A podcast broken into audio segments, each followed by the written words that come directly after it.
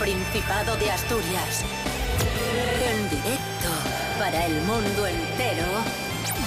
Aquí comienza Desayuno con Liantes. Su amigo y vecino, David Rionda. Buenísimos días, Asturias. ¿Cómo pasa el tiempo? Madre mía, ya estamos a 8 de noviembre, 8 de noviembre de 2021. En este momento, seis y media de la mañana, arrancamos la semana en Desayuno con Liantes y lo hacemos saludando a nuestro amigo Pablo BH, que como sabéis, ye leonés, ye cazurrín y ye monologuista, campeón de España de monólogos. Buenos días, Pablín. Bueno, de momento, ¿eh? que, este año se vuelve a, celebrar el, el campeonato. Así que ahí estoy yo, estoy con dudas de, de, marcarme, no sé, ¿sabes? Uno de estos que, como de los boxeadores, que ganan una vez y luego dicen, me retiro, me retiro. Y, y ya has ido ahí con el premio imbatido. Y muchas gracias, ¿eh? Por llamarme un lunes a las seis y media de la mañana. Muy bien.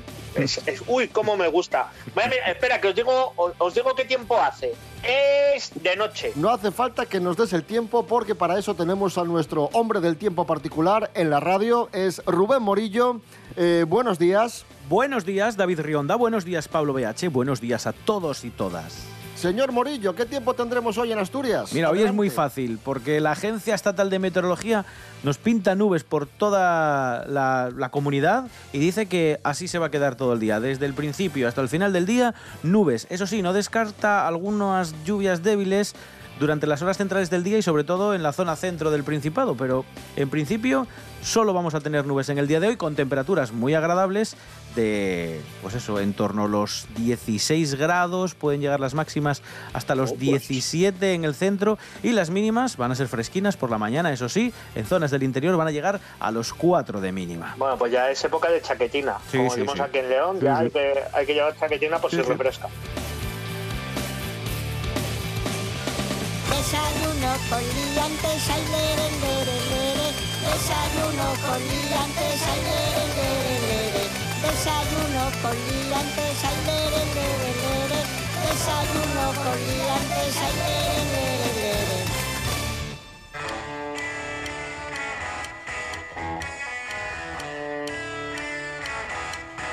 Comenzamos, primera noticia del día. Felicitamos a nuestros compañeros de TPA de la televisión del Principado de Asturias. Porque han logrado el mejor rating de la televisión autonómica de este año. Casi el mejor mes de octubre de su historia, con una media del 8,1 de audiencia, el mejor dato en los 15 años de historia de la televisión del Principado de Asturias. Así que un fuerte aplauso para nuestros compañeros de, de TPA de la Bravo. televisión del Principado de Asturias. Eh, que tan buena labor hacen, labor de, de, servicio público, vocación de servicio público, como solemos eh, decir y recordar, como siempre eh, nos, gusta, nos gusta señalar, la televisión autonómica más barata de España. Y como veis, una de las que más se ven. Oye, y una dudita, el, el punto uno es, es, alguien que lo mira así como de reojo.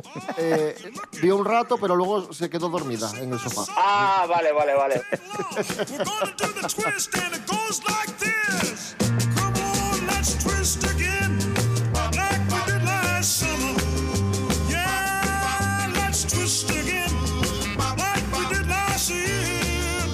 Seguimos y, ya que hablamos de TPA, nos hacemos eco de una noticia que, han, eh, que nos han contado nuestros compañeros de TPA Noticias. Y es que formarse como buzo es una salida laboral cada vez más extendida en Asturias entre las mujeres, una presencia femenina que ha aumentado en los últimos años, según constata la Escuela Formar de Gijón. De hecho, esta semana se están impartiendo uno de los dos cursos anuales y por primera vez en 20 años de historia, las alumnas son mayoría. De los siete alumnos, cuatro son mujeres. Una vez eh, finalice el curso, estarán habilitados, habilitadas para extraer recursos de hasta 15 metros de profundidad, un área en el que suelen trabajar pequeñas embarcaciones.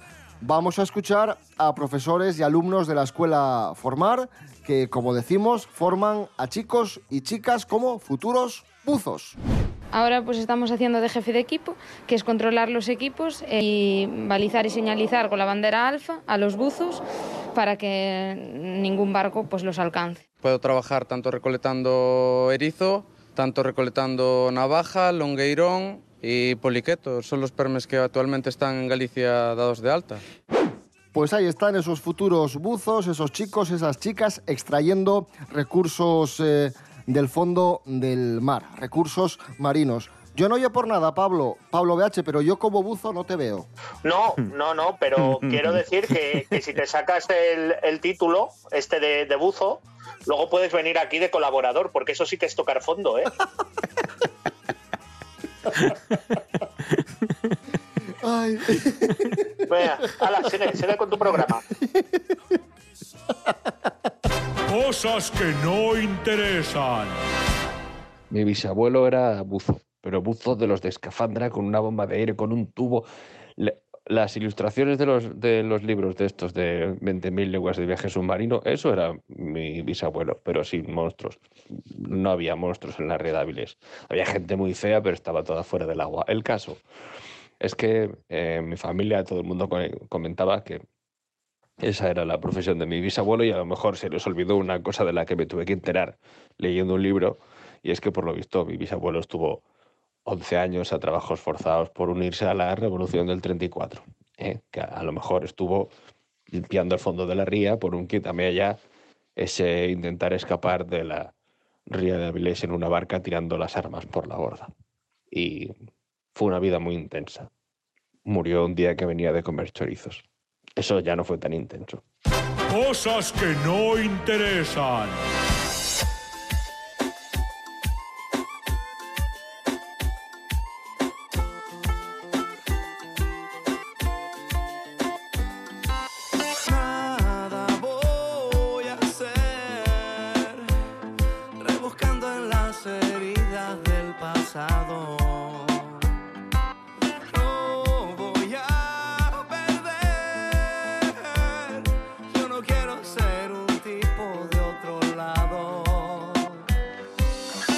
A tu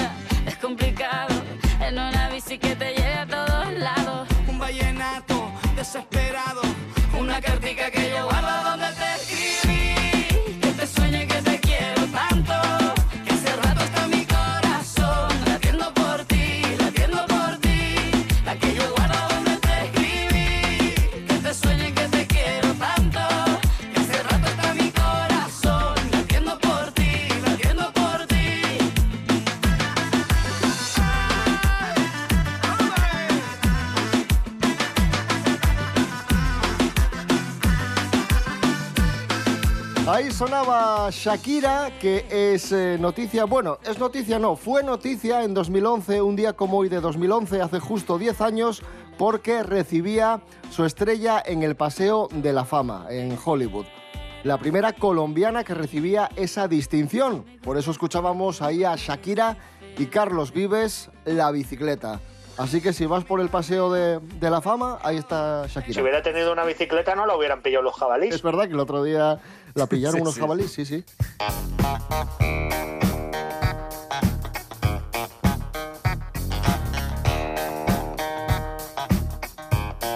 Continuamos en Desayuno Coliantes en RPA, la radio autonómica de Asturias. Atención, noticia y oh sorpresa, si vas al fútbol tienes más eh, riesgo de padecer un infarto. ¿Qué te parece, eh, Pablo BH? Conclusiones de un estudio. De, pues normal, normal y de qué equipo seas. O sea, yo sigo pensando que hay gente que, que le, le va el uy. Rubén Morillo, Sí. ¿cómo llegaron a estas conclusiones? Bueno, esto es un estudio que presentó el Congreso, se presentó en el Congreso de la Sociedad Española de Cardiología sobre salud cardiovascular y confirmaba esa relación entre el enfado y la hostilidad que se genera en las gradas de los partidos de fútbol. Bueno, hay que decir que este trabajo se llevó a cabo en el Hospital Universitario Puerta del Mar en Cádiz y precisamente allí fue donde estudiaron qué ocurría cuando jugaba el Cádiz Club de Fútbol. Y los resultados es que fueron clarísimos. Si el equipo gaditano ganaba, el centro, el centro del hospital, registraba un menor número de episodios cardiovasculares, es decir, había menos infartos. Y si el equipo perdía, pues los sujetos eh, que tenían al- al- alto riesgo de, de sufrir, pues eso, infartos, acudían al hospital. Perdón, es que estaba mirando cómo va la clasificación el Cádiz este año y quería avisar a los del hospital que casi van a tener que abrir otro ala porque están para segunda ahí con el Levante y el Getafe.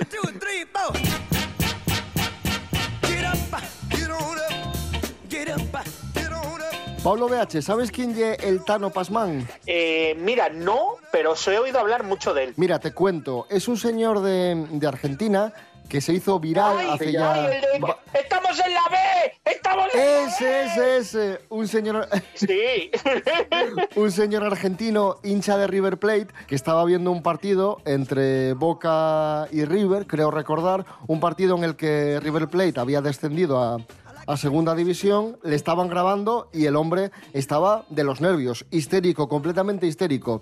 Y, este vídeo se filtró, bueno, lo publicaron, no sé si su familia, sus hijas, quien lo publicó, y el señor se hizo una celebridad en su país, tanto es así que ahora mismo es periodista deportivo en Argentina. Vamos a escuchar al, Tano Pasman, el hincha de River, viendo, ese partido de River y volviéndose completamente loco. ¡La puta que me parió! ¡La puta que me parió! ¿Quién hizo ese penal pelotudo? ¡No lo puedo creer, la puta que me parió! ¡Sos un pelotudo! ¡Sos un hijo de puta, Román! ¡Paraguay y la concha de tu madre! ¡No! ¡No! ¡No! ¡Estamos en la B! ¡Estamos en la B! ¡No! ¡No! ¡No! ¡Es foul! ¡Es foul la concha de tu hermana! ¡Es foul, pitana! ¡Es foul la defensor, la puta que te parió! ¡Andás en la canguro a la concha de tu hermana! ¡Cordobés y la reputa madre que te recontra mí parió! Y está, y está así todo el Para que la partido. gente que no lo sepa, no es, es, es un señor que ya tiene una edad, ¿eh? Ya es, Sí, sí, sí, sí, sí, claro, claro. si no es un yayo, está ahí, ahí. Entonces, Hombre, hay un momento, hay un momento en el que se le acerca una chica, no sé si es su hija o, o quién, y le da una pastilla para que se tranquilice, porque claro, el hombre Ostras. está, sí, sí, sí, sí, el hombre está completamente desquiciado de los nervios, está al al límite, o sea que imagínate.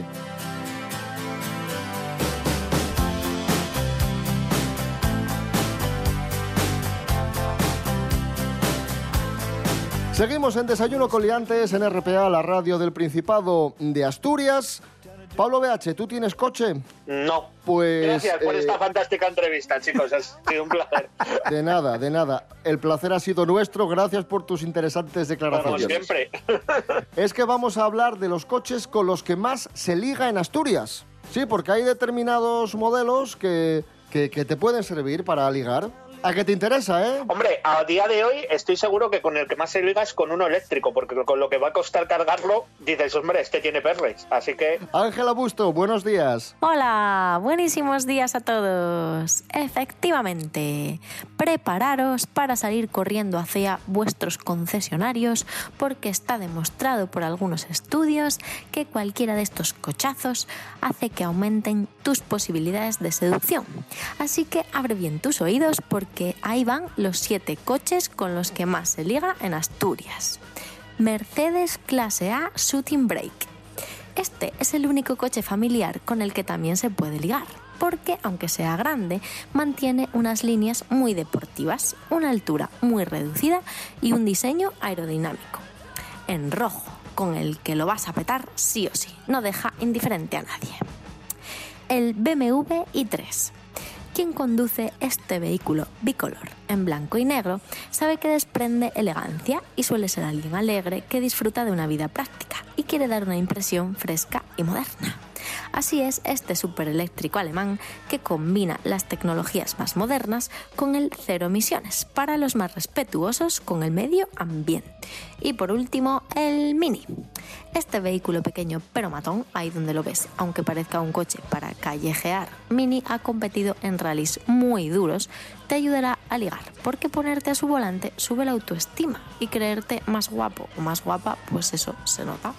Así que ya sabéis lo que tenéis que pedir para los próximos Reyes Magos. Y si no cuela, pues esperar a que os toque el euromillón para compraros un coche ligón. Un saludo y hasta la próxima.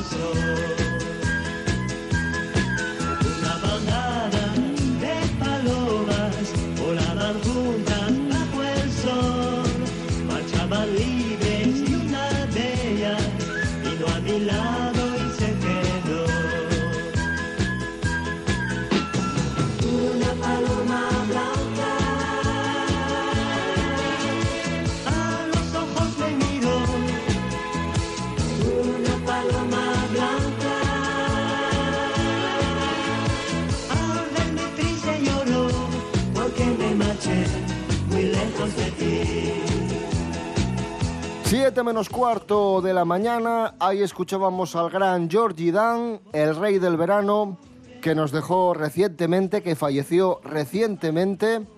Y, y nada, una auténtica pena. Y Rubén Morillo, nos tomamos, a ver, no, no a broma, ni mucho menos, ¿eh? pero siempre se asocia a Georgie Dan con un determinado tipo de música muy, muy festiva Sí, o muy simplona. Y Georgie Dan era un músico, era un muy buen músico. Lo que pasa que, bueno, explotaba esa faceta, pues que siempre le había funcionado. Sí, porque bueno, estudió nueve años en el Conservatorio de París, se convirtió en experto clarinetista, tocaba también el saxo y el acordeón y además pues se licenció en magisterio, fue profesor de, de música y curiosamente él empezó a componer canciones eh, con, con humor para sus alumnos y de esta manera se inició precisamente en la composición, pero vemos que detrás de este señor, detrás de esas canciones tan sencillas, hay, hay estudios muy, muy serios y muy duros sobre, sobre música. Nah, claro. Encima a mí lo que más me sorprende de George Dan es que, eh, claro, falleció eh, con- por, por complicaciones en una operación de cadera Ujú. porque era imposible sustituir esa cadera bailonga que tenía él, que, que años tras años, y, y yo pensaba que iba a ser un eterno, un inmortal como la reina de Inglaterra o Jordi Hurtado, porque no, enve- no- no envejecía. Mirad fotos de Jordi Dan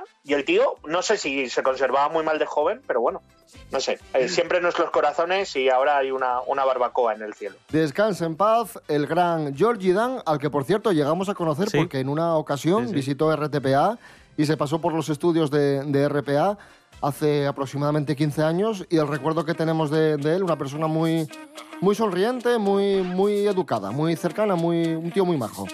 Sí, señor.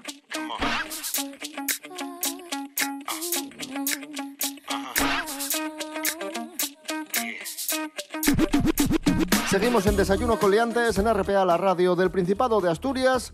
Todos siguen hablando de la serie de moda, la serie de Netflix El Juego del Calamar y el diario El Comercio estos días publicaba una noticia y es que profesores asturianos están un poco preocupados eh, porque los niños imitan los juegos del juego del, del calamar en los patios de los colegios. Hay quienes piensan que hay demasiado alarmismo con esto del juego del calamar, que no es para tanto, y quienes piensan que de alguna forma frivoliza la violencia y está dando un mal ejemplo a, los niños. De todas formas, yo no sé cómo lo veis vosotros, pero siempre que sale alguna serie así, o una película, o un contenido, enseguida nos echamos encima de, de ese contenido, que encima está bien marcado, que es un contenido para mayores de edad, eh, nos echamos encima de ese contenido cuando la responsabilidad yo creo que es de los padres, ¿no? Es, es que yo creo que ahí está la clave. También depende cómo lo reciba, en este caso, el espectador. Eh, yo, sin ir más lejos, aquí en, en mi barrio, en una cafetería que tiene una terraza enorme,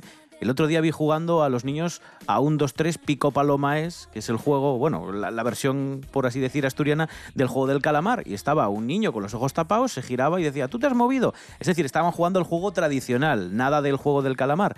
El problema está Perdona, cómo lo quieras Sí, entender. perdona que te interrumpa, pero es que, bueno, habrá gente que, que esté escuchando, nos esté escuchando y diga, el juego del calamar, no sé, porque yo no, no la he visto, poca gente yo creo que no la, no la ha visto, pero bueno, resumiendo mucho, es una serie coreana en la que un grupo de personas se, se enfrentan a una serie de juegos infantiles y si pierden en esos juegos, si ganan, eh, reciben una gran suma de dinero y si pierden, pues son eliminados, ¿no? Directamente les asesinan. El resumen muy básico es, es ese. Yo es que opino un poquito como, como Rubén, que es que este no es un producto para niños. Y si hay gente que, que se está alarmando porque los juegos se estén adaptando de una manera más violenta, eso sí que hay que cortarlo.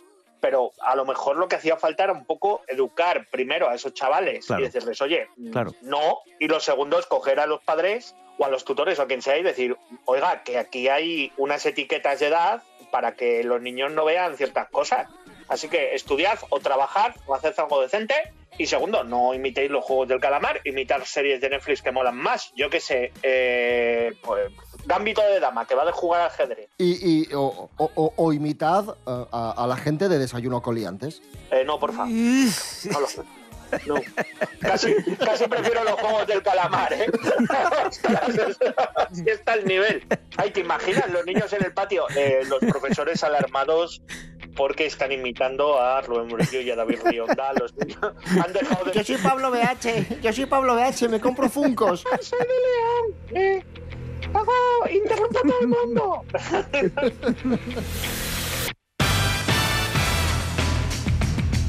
Bueno, no solo hay malos ejemplos hacia los niños, también hay ejemplos muy buenos, también hay padres que son modélicos. Por ejemplo, los padres que dejaron una carta a su hijo en la agenda y se ha hecho viral porque el mensaje es precioso. Nos lo cuenta Bego del Toro. Buenos días, Bego. Muy buenos días, liantes. Pues sí, un profesor de primaria llamado Alex Leiras ha compartido en su cuenta de Twitter la nota que los padres de uno de sus alumnos de 6 años le dejaron en la agenda del colegio. La nota en cuestión anima al pequeño a seguir haciendo todo lo que le gusta, dejando al margen todos los estereotipos de género y mostrándole su total apoyo. Nunca dejes de usar cosas rosas, de pintarte las uñas o usar vestidos porque a alguien no le gusten. Nosotros te amamos y te amaremos tal y como eres. Este profesor ha comentado que ver esto le hace pensar que entre tanto odio siempre hay personas que eligen el amor y el respeto por encima de todo y se lo transmiten a sus hijos. Así, sí. El tuit ha generado un sinfín de reacciones entre los tuiteros, quienes han valorado la ejemplar forma de educar de los padres del niño. Un saludo a todos. Daría lo que fuera por volverte a ver. Daría hasta mi vida y mi fusil, mis botas y mi fe. Por eso en la trinchera de mi soledad, tus ojos son mi luz y tu esplendor, mi corazón.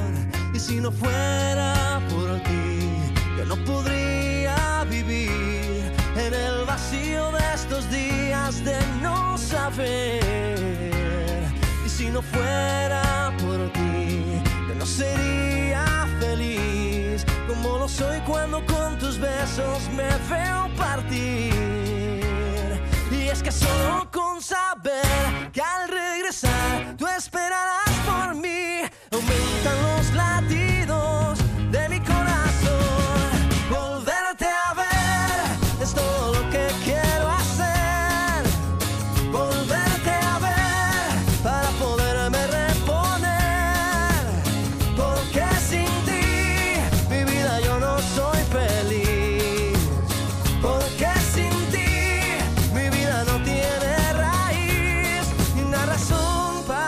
Ahí sonaba Volverte a ver de Juanes. ¿Por qué es noticia Juanes? Porque va a ser el telonero de los Rolling Stones, que van a actuar el próximo 23 de noviembre en Estados Unidos, en Hollywood. Y, Juanes va a ser el telonero. Es curioso, pero sí, así, así va a ser. Juanes, telonero de los Rolling Stones. En RPA te lo contamos todo. Información al minuto con el rigor y la pluralidad de lo que somos. Un servicio público. Por la mañana, a las 7, Asturias Hoy Primera Edición. Por la tarde, a las 2, Segunda Edición. Y por la noche, a partir de las 8, Tercera Edición. Y a, las horas en punto, Boletines de Noticias. Asturias Hoy. La actualidad no descansa. Nosotros tampoco. De- de- de- desayuno con liantes. Continuamos en Desayuno Coliantes en RPA, la radio del Principado de Asturias. Estamos acostumbrados a que los padres pongan nombres a los hijos bastante peculiares, sorprendentes, extravagantes, pero la noticia de hoy supera a todo lo escuchado hasta el momento. Y es que un padre en Indonesia ha llamado a su hijo, atención, A, B, C, D, E, F, G, H, I, J, K. ¿Y por qué? Diréis, porque le gustan los crucigramas. Rubén Morillo, por favor, amplíanos Sí, esta sí. noticia tan A ver, increíble. Os suelto más datos porque esto, bueno, el chiquillo tiene 12 años, pero se ha hecho ahora viral porque han ido a vacunarle de- del COVID, le han pedido el DNI y los médicos se quedaron pensando que era una broma porque vieron que se llama ABCDEF de nombre, luego GHIJK y de apellido Zuzu. O sea, es que tiene como tres nombres. ABCDF, GHIJK y luego Zuzu. Los médicos, como digo, pensaron que era una broma, vieron allí que, que- que en el carné ponía esto, pero no comprobaron que realmente este hombre, este chiquillo, está registrado con este nombre. Por cierto, al niño lo llaman Adef porque es más fácil de pronunciar y de recordar. Por cierto, Zuzu son las iniciales del nombre de los padres, que se llaman Zuro y Zulfami, ¿vale? O sea que ni siquiera eso es Vale. normal. ¿Vale? Eh, por qué? Decía David, ¿por qué se llama así? Bueno, pues porque el padre tenía pensado el nombre siete años, perdón, siete no, seis años antes del nacimiento del chaval. Y ¿eh? la razón es porque es un enamorado de los crucigramas y siempre había soñado con convertirse en escritor, amaba el alfabeto, le gustaba mucho el abecedario, jugaba con él para atrás y para adelante y dijo, pues si tengo un hijo, se va a llamar así, como las primeras letras del abecedario. Bueno, después de seis años, yo me lo imagino todos los días. Un día tendremos un hijo y lo llamaré ABCDGH. Yo, si fuera en España, lo llamaría ABC y luego Darío. ¿Sabes? Sería ABC, Darío y como O segundo alfa, o alfa, beto. alfabeto, ¿sabes? Algo así, un nombre así compuesto. Y, molaría. Menos mal que, que no sé, no le molaban los sudokus al padre, porque si no se llamaría 1, 2, 3, 4, 5. El otro día estaba en la cafetería de mi barrio, bueno, lo digo, el Bar París, en Teatinos, que es la cafetería a la que fui toda la vida, el bar de- del barrio, y el dueño, Miguelín, acaba de tener un nietín y, y le pregunté, ay, ¿cómo, ¿cómo se llama? Y me dijo el nombre, ahora no recuerdo, y dije yo, jolín, qué bien, qué nombre más clásico de, de toda la vida. No sé si me dijo Al- Alfredo, un, nombre... Vamos, muy normal, muy de, muy de toda la vida. Dije, yo, jolín, con los nombres que se ponen ahora... Por anda, influencia mira, de mira qué series, nombre ¿eh? más, más clásico. Sí, estamos Sí, sí, sí. influencias de series de Netflix, que si Calesis, que si Supermanes, eh, luego en redes sociales también hay ahí un, un buen chorro, un buen chorro de, de gente que se pone apodos raros y que incluso luego acaban en, pues eso, en, en el registro civil como nombre de chiquillos. Que sí, que sí. Pues yo cuando pregunto a Miguelín, oye, ¿cómo se llama tu nieto? Ya me esperaba que me dijese Yurimandi o una Sí. cosa así un poco rara. Benzema. dijo, no, no, no sé, me dijo Alberto, Alfredo, tal. Y dijo, anda, mira, mira qué bien, qué nombre de, de toda la vida, clásico. Bueno, pensad que, que mi tortuga se llama Shakira por, por ese boom de, de la moda de los nombres. Opinión personal. No tengo nada en contra de este nombre. Ahora, al menos en público. Pero Francisca, llamar a alguien a día de hoy Francisca, me parece un crimen contra la humanidad. Sí, por cierto, si hay alguna Francisca escuchando, se, si os quiere se os respeta. Y qué bonito es el nombre, por ejemplo, de Nacho. Nacho es un nombre muy bonito y Nacho es el nombre de uno de los mejores músicos que tenemos, en- no solo en Asturias, en España, Nacho Vegas, que acaba de sacar nuevo disco, nuevo single, se titula La Flor de la Manzana y lo vamos a escuchar y nos vamos a despedir con él. ¿Qué os parece? perfecto. Mañana a las seis y media, más y mejor. Eh, redes sociales, Instagram, Facebook y www.rtpa.es, radio a la carta. Nos vamos ya, que como siempre se nos echa el tiempo encima. Rubén Morillo. David Rionda. Hasta mañana. Hasta mañana. Pablo BH, muchísimas gracias. Un abrazo. Muchísimas veces eh, me vuelvo para la cama porque puedo hacerlo. Cuidaros, Asturias, si os quiere, y nos vemos. Hoy te acercarás al muselón, donde unos hombres pasan hambre y la aflicción. Te sumen un vacío atroz, esto es la civilización. Un casino en plena selva y no, esto no era la evolución. Si miden tres kilómetros, nosotras nuestra ancha tierra. Baja la cabeza y míranos.